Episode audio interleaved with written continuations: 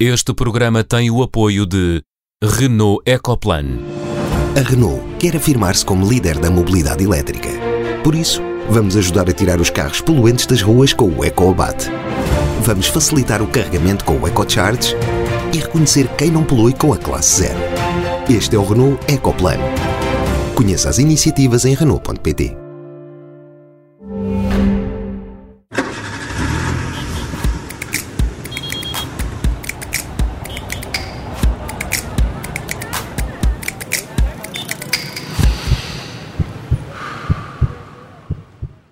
Bem-vindos ao Som Ambiente, programa dedicado às questões ambientais, todas as semanas, com o António Paula Soares, engenheiro biofísico, a Catarina Grilo, bióloga marinha, e a Sofia Guedes Vaz, filósofa do ambiente. Bem-vindos a mais um programa. Olá. Olá. Olá, boa tarde.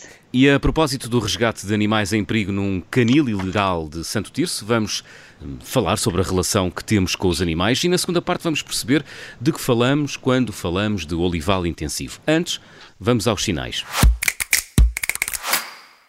O António Paulo Soares quer dar o sinal vermelho da semana e vai para uma declaração do Primeiro-Ministro feita no decorrer do debate do Estado da Nação, António.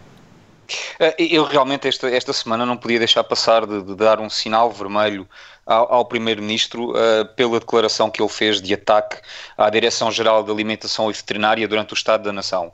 Uh, eu fiquei perplexo com esta declaração uh, do, do Sr. Primeiro-Ministro, porque acho que ele em determinado momento esqueceu-se que a DGAV é um organismo do Estado e, como tal, está sobre a alçada do seu governo e do próprio Primeiro-Ministro.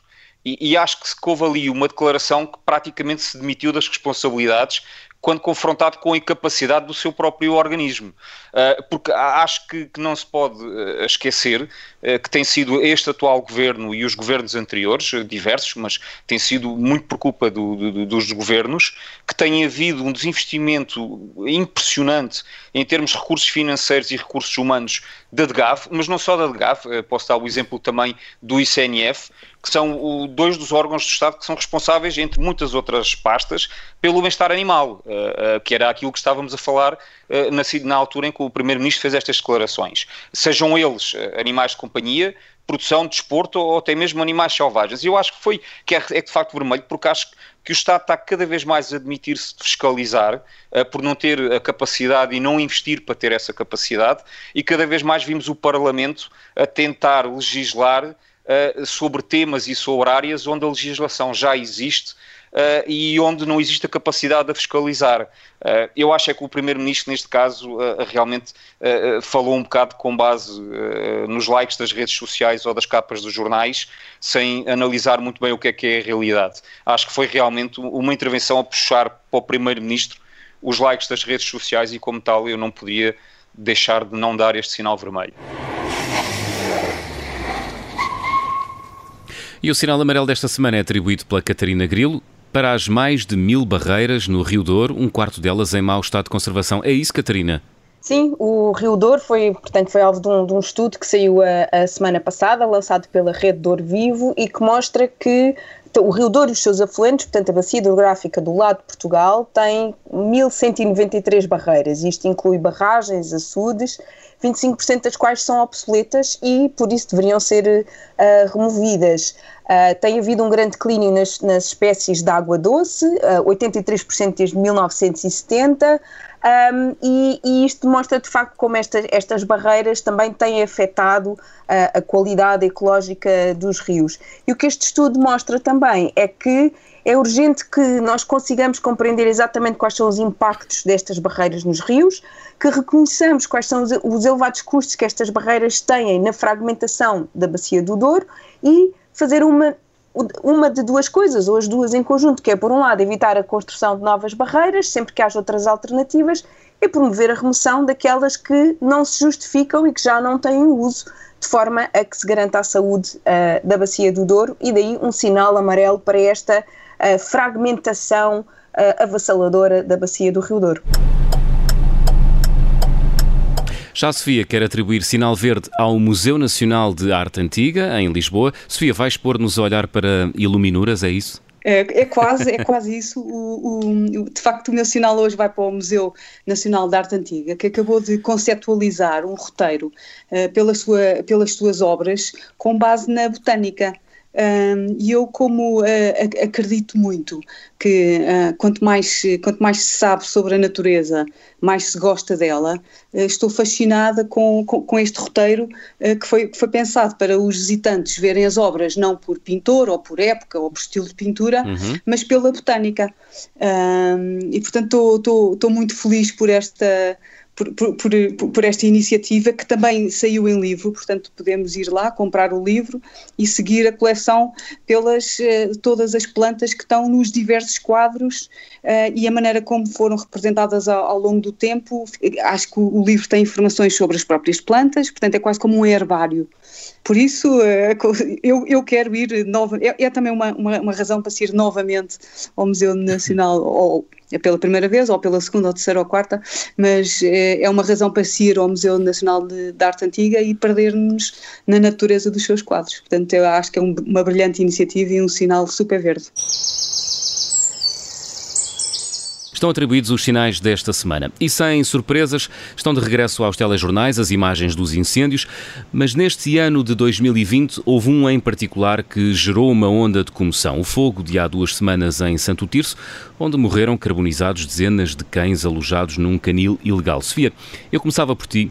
Como é que uma filósofa do ambiente interpreta as imagens onde vemos dezenas de ativistas empenhados a salvar animais em perigo? Dentro, de, dentro de, de, da filosofia ambiental e dentro da ética ambiental, de facto, a primeira, a primeira grande corrente foi a ética animal.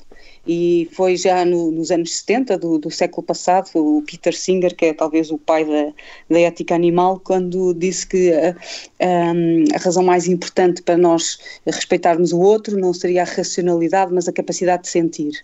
E de facto, nós temos a noção clara que os animais sentem aliás, como os recém-nascidos, como ele diria, uh, portanto, estaríamos todos ao mesmo nível, os recém-nascidos estariam ao nível do, também dos animais, porque também não pensam e não, não raciocinam e também têm uh, direito a ser uh, alvo da nossa agência moral. Portanto, eu acho, acho normal que nós nos preocupemos com os animais todos em, em, geral. Agora, em Santo Tirso, não sei se eram só ativistas, acho que de facto são pessoas que sentem, não é?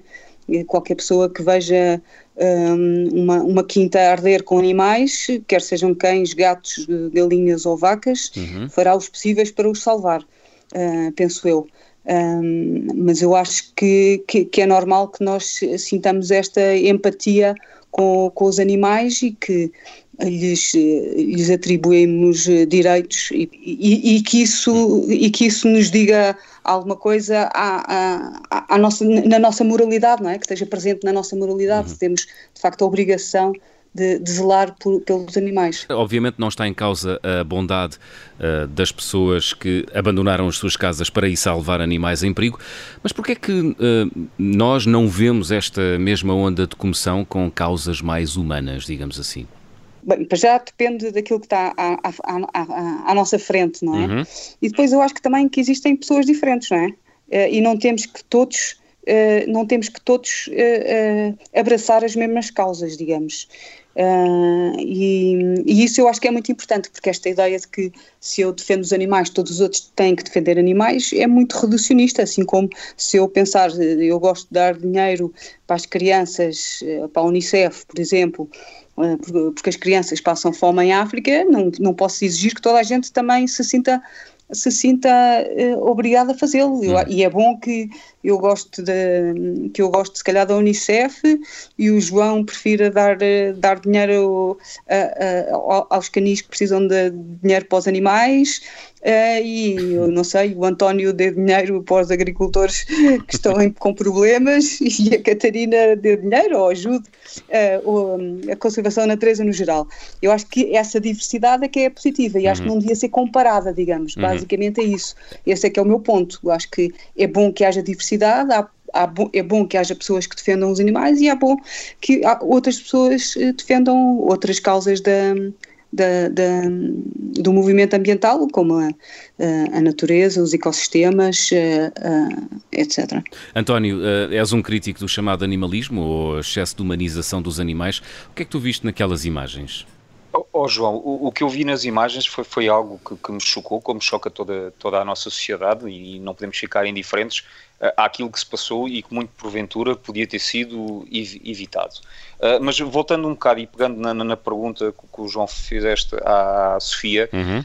um, eu preocupa-me bastante uh, eh, para além de, de, daquilo que se passou no momento, uh, eu, estou, eu preocupo-me bastante o que se passou nos dias seguintes, uh, porque é esta, esta situação e que despoltou um, paixões fervorosas na sociedade e muito acompanhada pelos órgãos de comunicação social, eu acho que pode ser vista, temos um barómetro eh, de onde podemos começar a analisar aquilo que para mim me parece ser um problema até da, da própria sociedade na humanização dos animais e principalmente dos animais de companhia, uh, que foi, uh, no seguimento do que se passou em Santirso, houve uma petição pela justiça pela falta de prestação de auxílio aos animais do canil cantinho quatro patas em Santirso que esteve qualquer coisa como 185 mil assinaturas num curtíssimo espaço de tempo.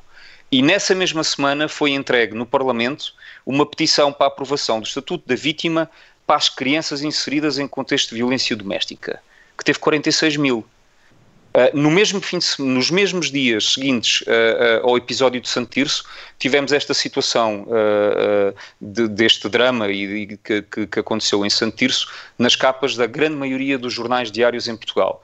Dois dias antes tinha morrido um, um bombeiro num incêndio florestal e eu não vi em nenhuma capa de jornais uh, a situação do, do bombeiro que, que, que morreu. Uhum. Uh, eu também quero fazer aqui uma declaração de interesses, que é, eu tenho uma empatia enorme por cães, eu vivo com cães, temos a minha família, nós na nossa família temos imensos cães, uh, mas uh, da mesma forma que não concordamos com a definição de tutor, mas sim com a definição de dono, que concordamos com, com a, a, a, definição que nós temos deveres para com os animais e não tanto os animais terem esses, esses direitos, eu acho que isto, e como a Sofia dizia, este problema é um problema que começa a levantar aqui um bocadinho o véu da problemática da lei que foi aprovada em 2016, da qual eu conheço perfeitamente a discussão que deu origem a ela, pois fui, estive em audiência no Parlamento a quando da discussão do fim dos abates em Canis uhum. e, e, já na altura nós alertámos uh, a plataforma Sociedade Animais, uh, alertou os grupos parlamentares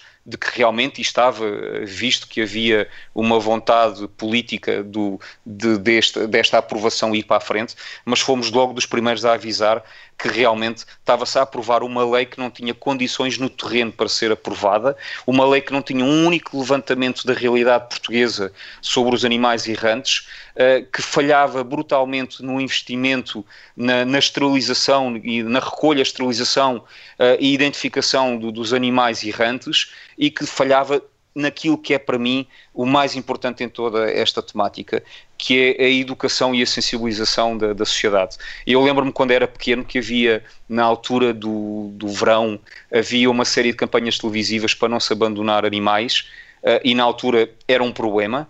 Uh, e o que vejo é que agora, desde que temos esta lei aprovada, sem a mínima preparação uh, do que é que se teria que fazer no terreno, sem um qualquer período de adaptação, Uh, o que é certo é que não temos educação, não temos sensibilização, a recolha não funciona, a esterilização não funciona e temos em mãos um problema que é um problema uh, social, um problema de saúde pública e também um grave problema ambiental, como vemos cada vez com mais matilhas selvagens. Uhum. Quando começarmos a ter problemas de ataques a pessoas, como já temos hoje em dia ataques a, a, rebanhos em várias zonas do país hum.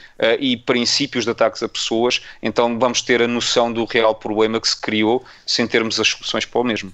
Catarina, há aqui, na tua opinião, um evidente desequilíbrio entre a importância que se dá aos animais domésticos e aos animais em estado selvagem? É, sim, eu acho que sim. Eu estava aqui a tentar fazer um exercício que é, que é no fundo, que, que é que no fundo a minha visão pessoal, não sei se é correspondente àquilo que pensa a maioria da população portuguesa, mas que é o que é que nós pomos em primeiro lugar, não é? Eh, eu acho que em geral pomos as pessoas, não é? Uhum. Depois os animais domésticos que nós não comemos, um, os selvagens bonitos, os domésticos que comemos e depois os selvagens feios, não é? Isto é uma escala muito.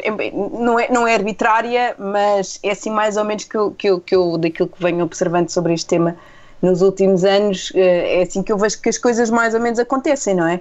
Eu, eu, eu não partilho aí da, da, da, posição do António esta comparação uh, entre entre uh, aquilo que aconteceu com esta petição que, que, resultou desta tragédia de Santo Tirso e a petição que estava aberta também para classificar, uh, para que as, as, crianças vítimas de violência doméstica ou, ou, em contexto de violência doméstica também fossem consideradas vítimas e depois também com o caso do bombeiro porque, porque quer dizer, não, não podemos olhar só para esta comparação entre aquilo que que é o animal e aquilo que é a pessoa. Há aqui outros fatores também a ter em conta, não é?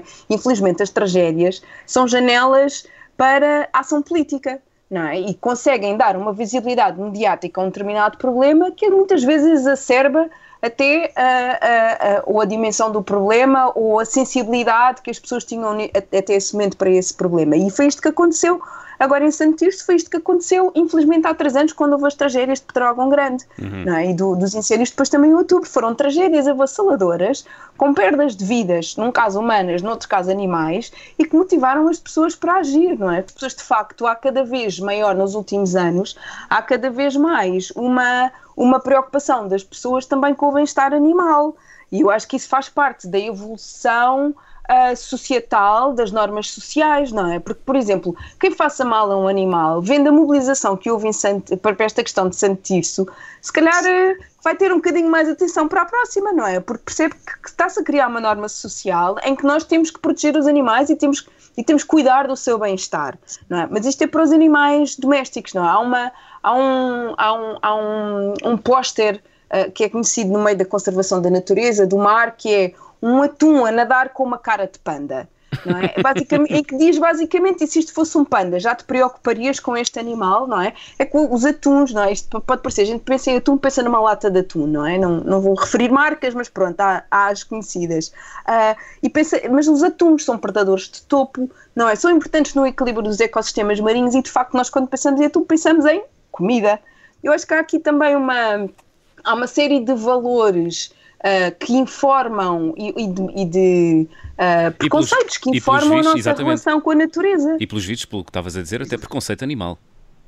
Mas, oh, sim. Oh, João, oh, João apanhando sim. aqui um bocadinho o que a Catarina estava a dizer, sim, sim. A, a, minha preocupação é realmente a, a, questão da humanização dos animais. Porque, por exemplo, quando foram os fogos de há três anos, em que morreram milhares e milhares e milhares de, de, de animais de espécies pecuárias, não abriu telejornal nenhum.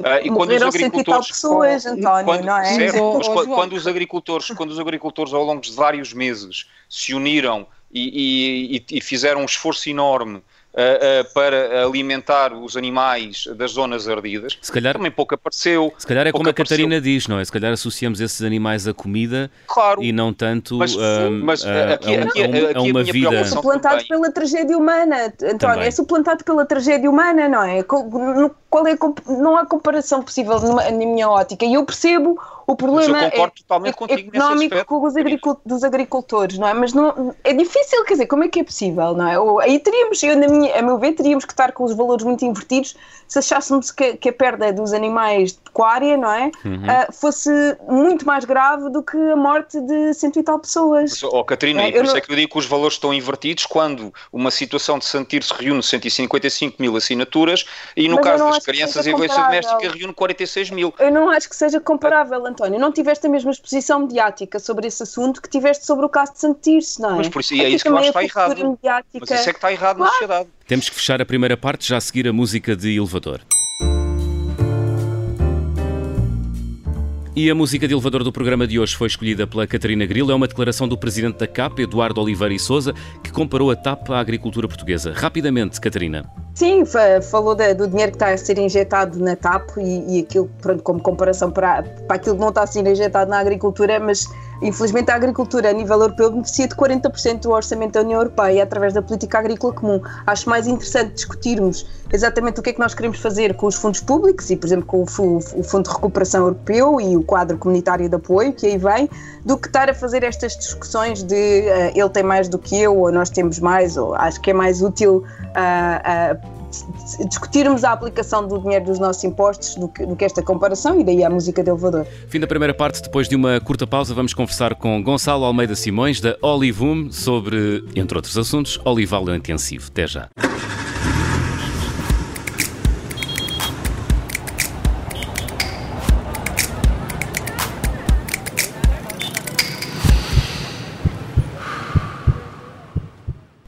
Segunda parte do Som Ambiente, recebemos Gonçalo Almeida Simões, consultor para o setor agroalimentar e diretor executivo da Olivum, a Associação de Olivicultores e Lagares do Olival Moderno. Gonçalo, antes de mais, obrigado pela disponibilidade, bem-vindo ao Som Ambiente. Muito obrigado pelo convite. Gonçalo, já vamos ter a oportunidade de falar sobre a questão da sustentabilidade do olival intensivo. Espero que venha preparado para responder a perguntas difíceis. Antes de mais, gostava que me fizesse um pequeno retrato sobre o setor em Portugal. Estamos a falar de que área de cultivo, com que ganhos para o país e com que empregabilidade? Bem, em, em termos nacionais, são basicamente 620 milhões de euros para a economia portuguesa uh, e uma média de 500 milhões de euros por ano só em exportações. Um, em termos nacionais, estamos a falar de 32 mil postos de, de trabalho. Uh, para o Alentejo, basicamente, é, é, metade disso, se nos referirmos à, à região do Alqueva e ao resto do Alentejo e um, basicamente o que tem feito o, o setor do olival nestes últimos tempos, em termos de, de, input para a economia do país, é realmente contribuir para aquele que é o déficit estrutural da balança agroalimentar uh, no inverso, ou seja, com todas estas exportações, o que faz é uh, desafiar e lutar contra este desequilíbrio estrutural de 3 mil milhões de euros.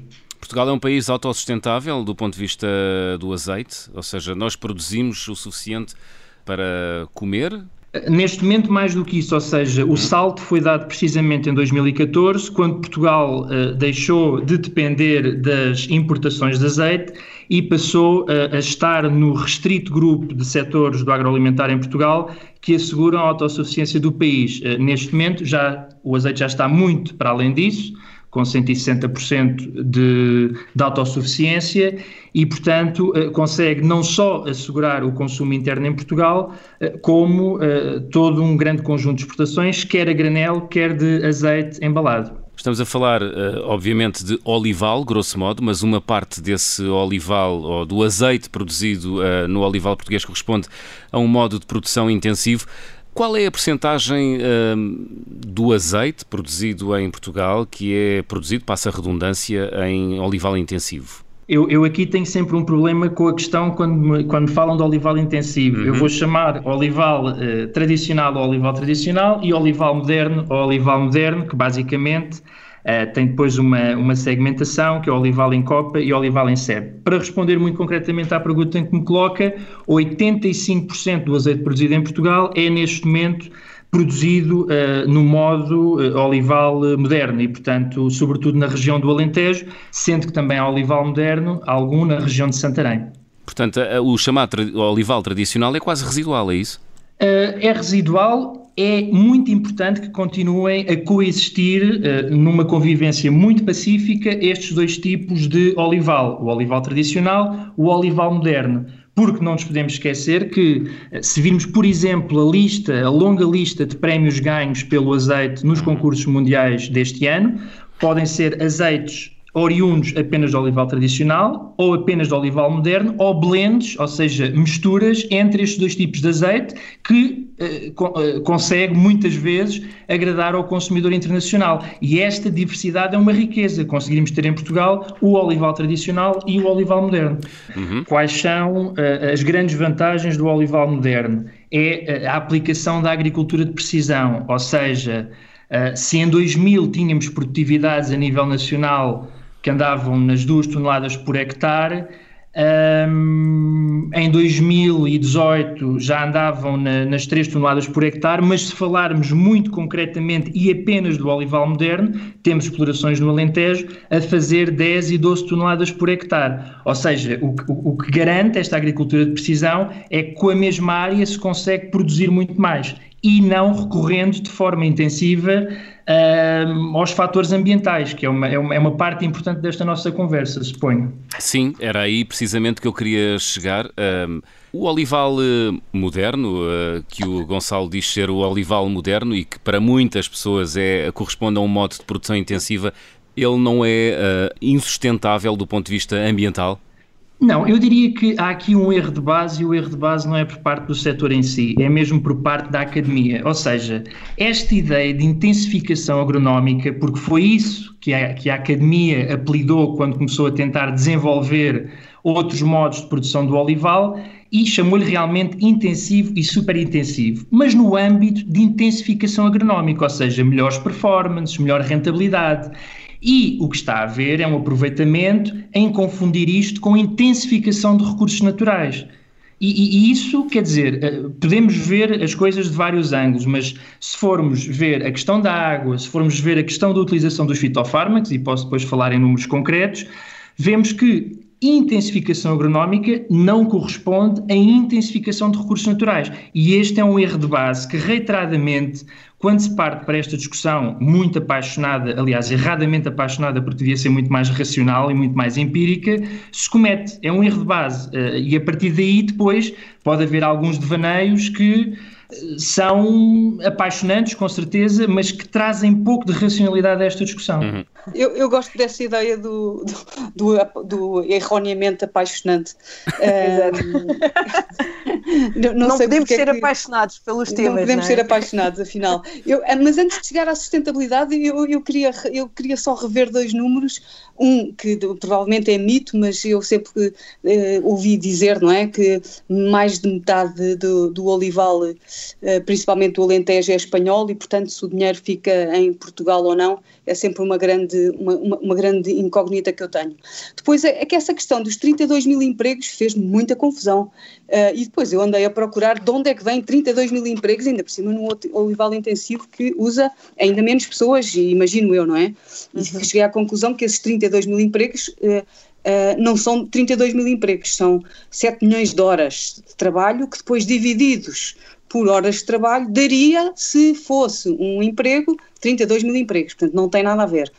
E, e segundo os meus amigos que vivem no Alentejo, mais de metade desses milhões de horas de trabalho são de um, ehm, trabalhadores do Bangladesh e do Nepal e da Índia que são importados durante uns, pouco, uns poucos meses com condições de trabalho inacreditáveis e que depois são mandados de volta. Portanto, estas 32 mil empregos, é, não, sei, não sei se estou aqui a ser apaixonada ou desapaixonada, mas parece-me um, assim um bocadinho exagero. Uh, e do dinheiro do ser espanhol ou não, isso, diga-me lá, deve saber melhor do que eu.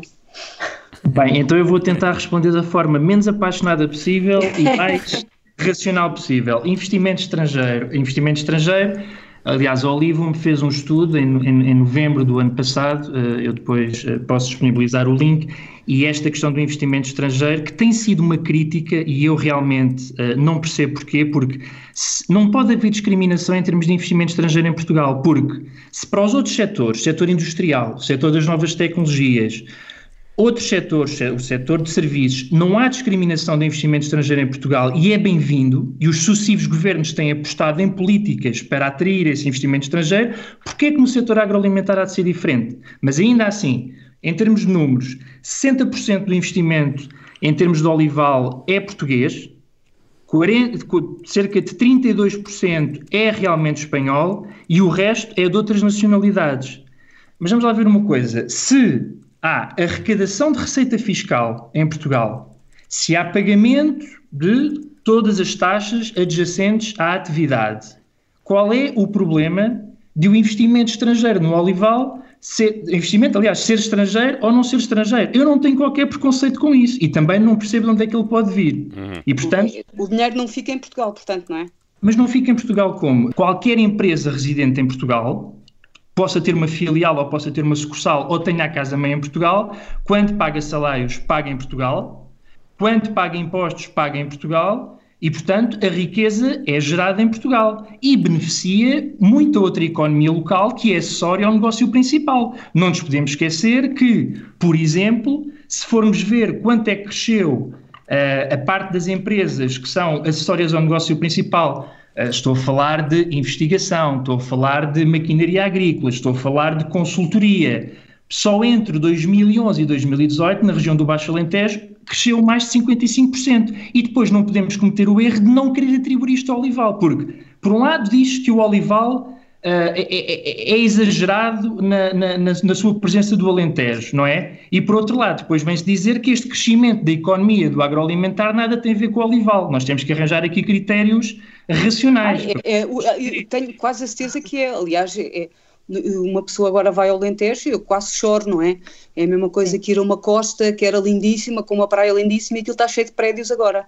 E para mim oh, o oh, olival oh, intensivo, para mim é a mesma coisa. Eu chego ao Alentejo oh, e então eu tenho amigos em Moura, quando vou lá, aquilo é, é, é de chorar porque não, não, já não há paisagem, não é? Ficamos sem paisagem. Eu queria, eu, queria, eu queria, voltar um bocadinho atrás a uma coisa que o Gonçalo disse, que não, não tem a ver tanto com a parte de sustentabilidade materialmente, mas tem a ver com, com o enquadramento que a linguagem dá à questão.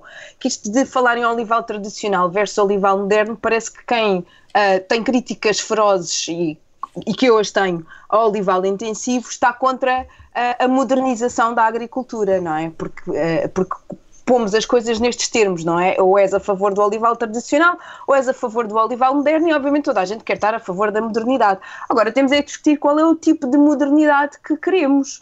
Não é? E de facto, aquilo que nós sabemos atualmente é que o olival intensivo e super intensivo traz sérios problemas para as áreas uh, onde está instalado, em termos da mobilização de solos, em termos da quantidade de agroquímicos que são aplicados, em termos da contaminação futuramente, se já não está a acontecer, de aquíferos, em termos da redução da biodiversidade. Portanto, eu acho que o, o Gonçalo fez aqui uma, uma defesa económica muito interessante do, do, do olival e do, do olival intensivo, mas eu acho que também é preciso olhar para este lado, não é? Porque não é só uma questão de eficiência na utilização dos recursos naturais. Há aqui outras, outras valências, outras, outras dimensões que também é importante ter em conta, não é? E de facto o olival intensivo faz uma mobilização de solo extraordinária. Uhum. Não é? Uh, quem passeia por um olival intensivo surpreende-se com uma coisa que não estamos habituados nas zonas rurais, que é o silêncio. É? devido à ausência de, de, de, biodiversidade em comparação com, com, outros, com outro tipo de culturas. Não é? Portanto, Vamos, Sim, vamos lá, ponto a ponto. Portanto, a Catarina levantou quatro pontos: água, fitofármacos, biodiversidade e mobilização do sol. Vamos e então. Linguagem, e linguagem, a forma como está enquadrado o assunto, que eu acho que isto também é, é, Sim, é mas a primeira... manipular uh, não, aquilo que é o posicionamento das pessoas sobre o assunto. A primeira questão que me foi feita uh, pelo João para enquadramento foi no contexto económico, e eu respondi a isso. Agora vou responder à parte da sustentabilidade ambiental. Muito bem, água.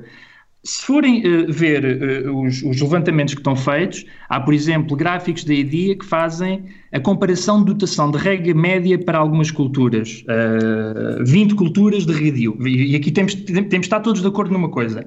Não podemos comparar sequeiro com regadio. Se queremos comparar sequeiro, temos que comparar sequeiro com sequeiro. Se queremos comparar regadio, temos que comparar regadio. Em relação à água, em relação à água, o olival está no top 3 destas 20 culturas comparadas, 20 culturas de regadio, quando estamos a falar de consumo de água. Portanto, são 3 mil metros cúbicos por hectare. Destas 20 culturas, há apenas duas a gastarem menos que o olival. A vinha, com 2.500 metros cúbicos por hectare, e a cevada, com 2.500 metros cúbicos por hectare.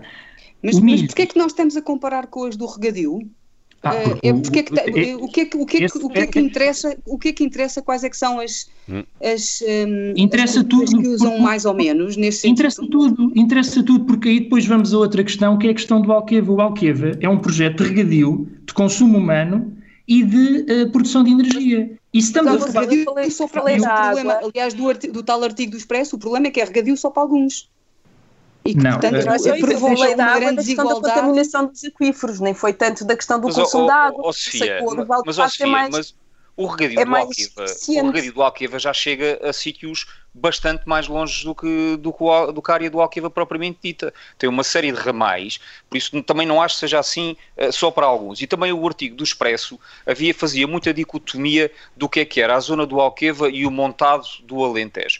E eu acho que uma coisa não, não pode ser oposta da outra. Eu acho que tem que ser uma, feita uma análise integradora e não uma análise contra um em favor do outro. E eu acho que o artigo do Expresso tem ali coisas muito importantes, mas também tem essa problemática de tentar atacar uns para ir buscar, uh, para ir buscar mais a brasa à sardinha de outros que não estão a ter tanta tanta visibilidade económica, eh, que é a questão do montado. Mas isso também é o que o Gonçalo está, mas isso é o que todos fazemos, agora, o Gonçalo está, está a fazer também, não é? Está, agora, voltando também um bocado, oh, Sofia, voltando um bocado àquela sua conversa dos seus amigos, que, de, dos trabalhadores não serem portugueses, eh, não se vê lá os trabalhadores portugueses como não se vê nos frutos vermelhos, porque eles não, não há mão de obra portuguesa, ou que há não quer ter este tipo de trabalho. E isto não é uma coisa exclusiva de Portugal. Em Inglaterra então, mas são então os polacos, dizer, em Inglaterra então, são os polacos, mas, em Inglaterra, mas, mas, em Inglaterra oh, são os polacos, oh, Tony, em Espanha, então, em Espanha Mas, Foi mas, o Gonçalo mas, que disse 32 mas, oh, mil postos de trabalho. Mas, mas o posto de trabalho, mas um posto de trabalho em Portugal de alguém que está cá a viver e a trabalhar também dá imposto, dá imposto ao Estado português. Claro, mas e também, e também, cria, e também criou, e cria, cria um círculo económico que existe hoje em dia na zona do Alqueva que não existia.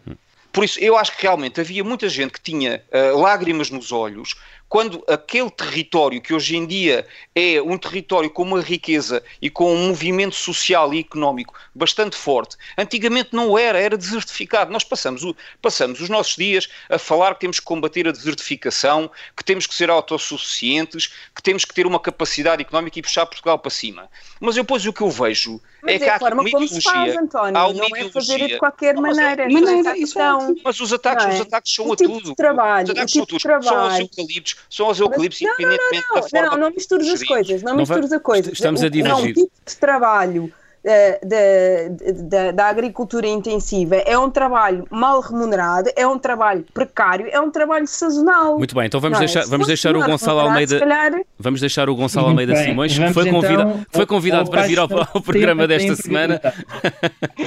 Gonçalo, Olá, Gonçalo. Responda, responda, às, responda às acusações uh, ferozes Muito da Catarina bem. e da Sofia.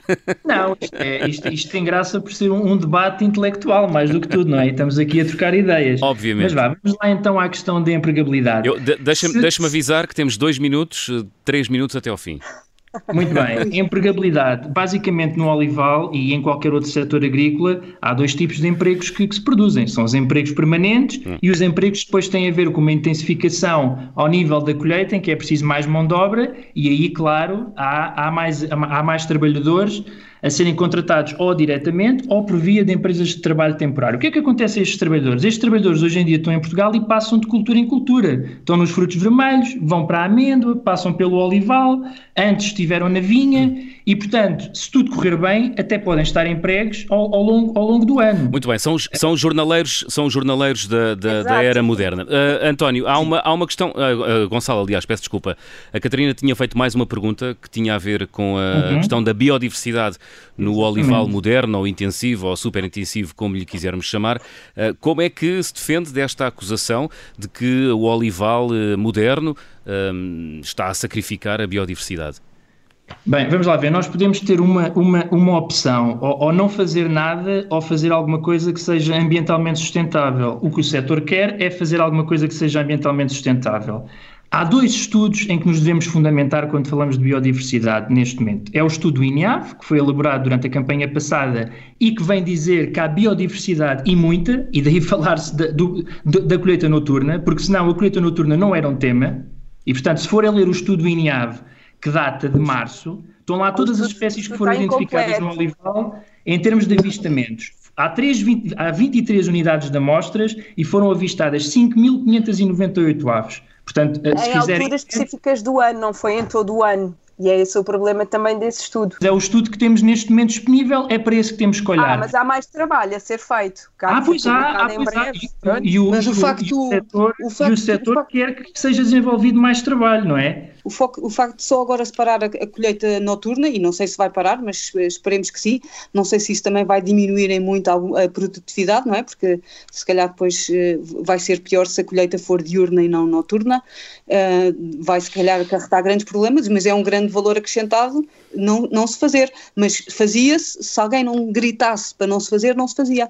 Portanto, por isso é que nós somos apaixonados, é porque ninguém nos ouve. uh, e agora, a questão, gritou, a questão da paixão, a questão da paixão não é incompatível com a questão do, do, argumento racional. E não sei se acompanhou o que se passou ano passado, mas já o ano passado houve uma recomendação do setor para a suspensão voluntária da colheita noturna. Porquê? Porque o setor quer pautar-se por estudos e quer perceber exatamente o que é que, o que, o que, é que está em, em termos de, em, em, discussão quando falamos da avifauna.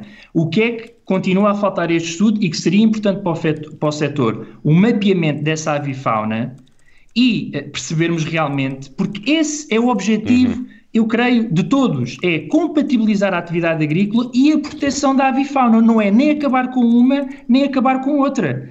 O setor é isso que quer. E, portanto, gostaríamos muito que estes estudos fossem aprofundados, que houvesse uma segunda e terceira fase deste estudo e que se percebesse realmente como é que se pode minimizar este problema com, com uma atitude preventiva. O setor, ainda antes do INEAV pôr cá fora os resultados deste estudo, recomendou novamente a autossuspensão voluntária e temporária da colheita noturna. Portanto, não se pode dizer que o setor não está a fazer o seu papel, porque está. Sim, o setor recomendou aos seus próprios associados e os associados pararam com a recolha noturna ou tiveram que esperar pela ordem do, do governo ou do Estado, vá, para que se suspendesse a apanha noturna. Catarina, essa, essa, essa é uma questão que juridicamente vocês têm, têm vocês, quem, quem, quem reflete sobre colheita noturna tem, tem que perceber uma coisa, é que não há nada neste momento novo sobre colheita noturna. Hum. Há um decreto-lei 1999 que tem a ver com a diretiva... Mas, eu não estou a falar, mas o que eu estou a dizer é, se o setor tinha esse entendimento, precisou de esperar para que houvesse, para que haja alguma movimentação legal a determinar a suspensão dessa atividade durante a noite?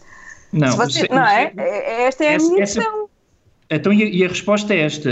essa questão, a, a, proibição está decretada desde 1999 e não é para a colheita noturna, é para qualquer atividade humana que provoca a mortandade das aves. Pode ser conduzir um automóvel, pode ser colheita noturna, pode ser qualquer, qualquer outra atividade humana. Mas, mas de certeza, setor... mas certeza que os olivicultores já sabiam que matavam muitas aves, não é? O que eu posso dizer é que o estudo, eles devem saber melhor do, Tem, melhor do que, que ninguém. Dizer, é que, que há amostras com zero aves e há amostras com com dezenas de aves. E, portanto, isto prova que há sítios onde se pode realmente fazer a colheita noturna sem qualquer cuidado especial e há outros sítios em que necessitamos deste mapeamento de mortandade de, de, das aves hum. para conseguir compatibilizar eh, a atividade agrícola com as preocupações ambientais. podemos, podemos discordar em muitas coisas, mas numa coisa estamos uh, certamente de acordo. Foi um dos programas uh, mais apaixonantes do Som Ambiente das últimas semanas. Gonçalo Almeida Simões, muito obrigado por ter, uh, por ter, já, já por ter juntado. Não é? Já sabíamos, não é? Entre os cães e o Olival também, ó oh, João, foi tudo no mesmo, não é? É verdade. Gonçalo Almeida Simões, muito obrigado por, por se ter juntado a nós um nesta edição do Som Ambiente. António, Catarina e Sofia, até para a semana. Um até para a semana. Até para a semana.